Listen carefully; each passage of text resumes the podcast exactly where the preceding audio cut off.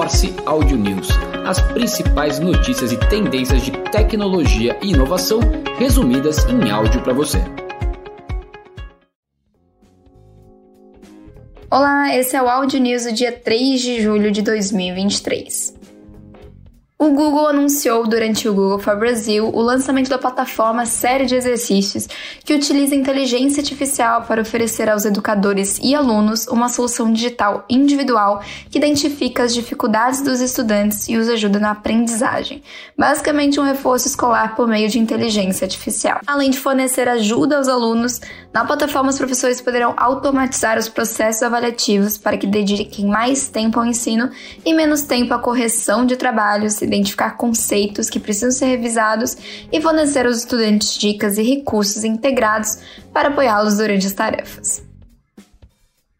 8 em cada 10 transações bancárias, financeiras e não financeiras no Brasil de 2022 foram em canais digitais, sendo que o mobile é o amplo líder neste espaço, com dois terços dessas transações. Os dados são da pesquisa Febraban de Tecnologia Bancária 2023. Considerando apenas o mobile, foram 107 bilhões de operações, um incremento de 54% contra 70 bilhões no ano anterior.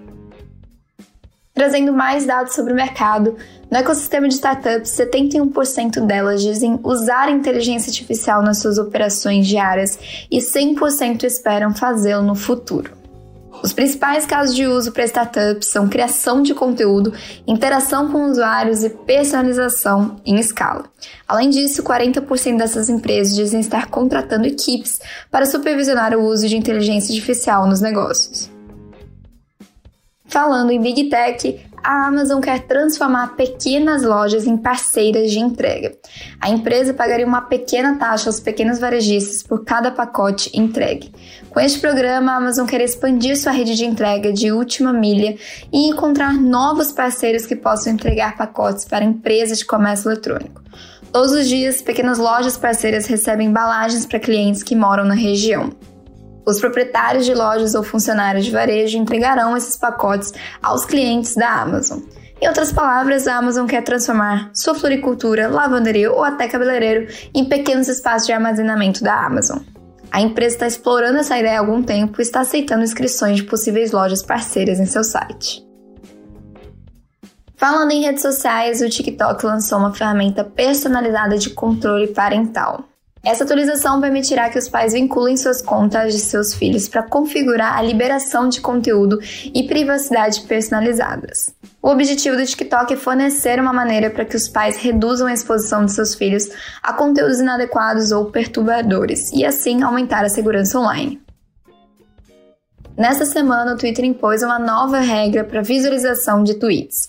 O Twitter passou a exibir o aviso de taxa limite excedida na tarde deste último sábado. Elon Musk informou que se trata de uma medida para aliviar os servidores que estão sobrecarregados. O Twitter também passou a impedir que usuários não logados visualizassem os conteúdos publicados na plataforma. Essa medida normalmente é tomada por sites ou apps que desejam registrar melhor o comportamento dos usuários, mas também pode ser uma barreira para bots. O empresário disse que se trata de um limite temporário, mas não divulgou um prazo. O Snapchat Plus atingiu 4 milhões de assinantes pagos. O Snapchat Plus oferece aos assinantes acesso a recursos exclusivos e de pré-lançamento por 3,99 dólares por mês. A empresa disse que os usuários pagos souberam das novas ofertas, como Snapchat para web e o seu chatbot com inteligência artificial, o MyAI, em primeira mão. Falando em universo gamer, o Google Play lançou um fundo de até 10 milhões de reais para impulsionar jogos independentes. A iniciativa foi criada para auxiliar pequenos estúdios de jogos da América Latina, que, segundo o Google, é um dos mercados de crescimento mais rápido da indústria. Além do apoio financeiro, o fundo oferece suporte técnico e estratégico aos estúdios selecionados. Na segunda edição do programa, o fundo beneficiará cerca de 10 desenvolvedores e estúdios de jogos no Brasil que já tenham lançado um jogo de alta qualidade em qualquer plataforma. Os desenvolvedores apenas precisam permitir que seus jogos sejam disponibilizados pelo serviço de assinatura Google Play Pass. As ADR Techs receberam 1,9 bilhão de dólar desde os anos 2000, é o que aponta o relatório do distrito. Esse alto volume de investimentos demonstra a confiança dos investidores no potencial dessas empresas e a sua capacidade de oferecer soluções inovadoras para os desafios enfrentados pelas organizações no campo de recursos humanos.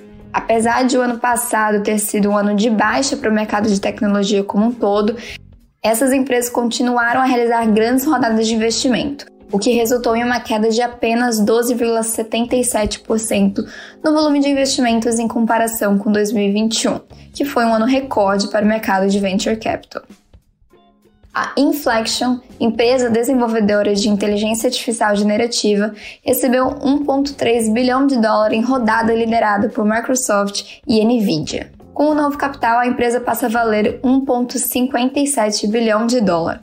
O financiamento apoiará a continuidade do trabalho de construção da sua inteligência artificial, lançada em maio e que pretende ser o maior rival do ChatGPT.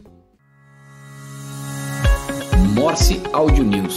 As principais notícias e tendências de tecnologia e inovação resumidas em áudio para você.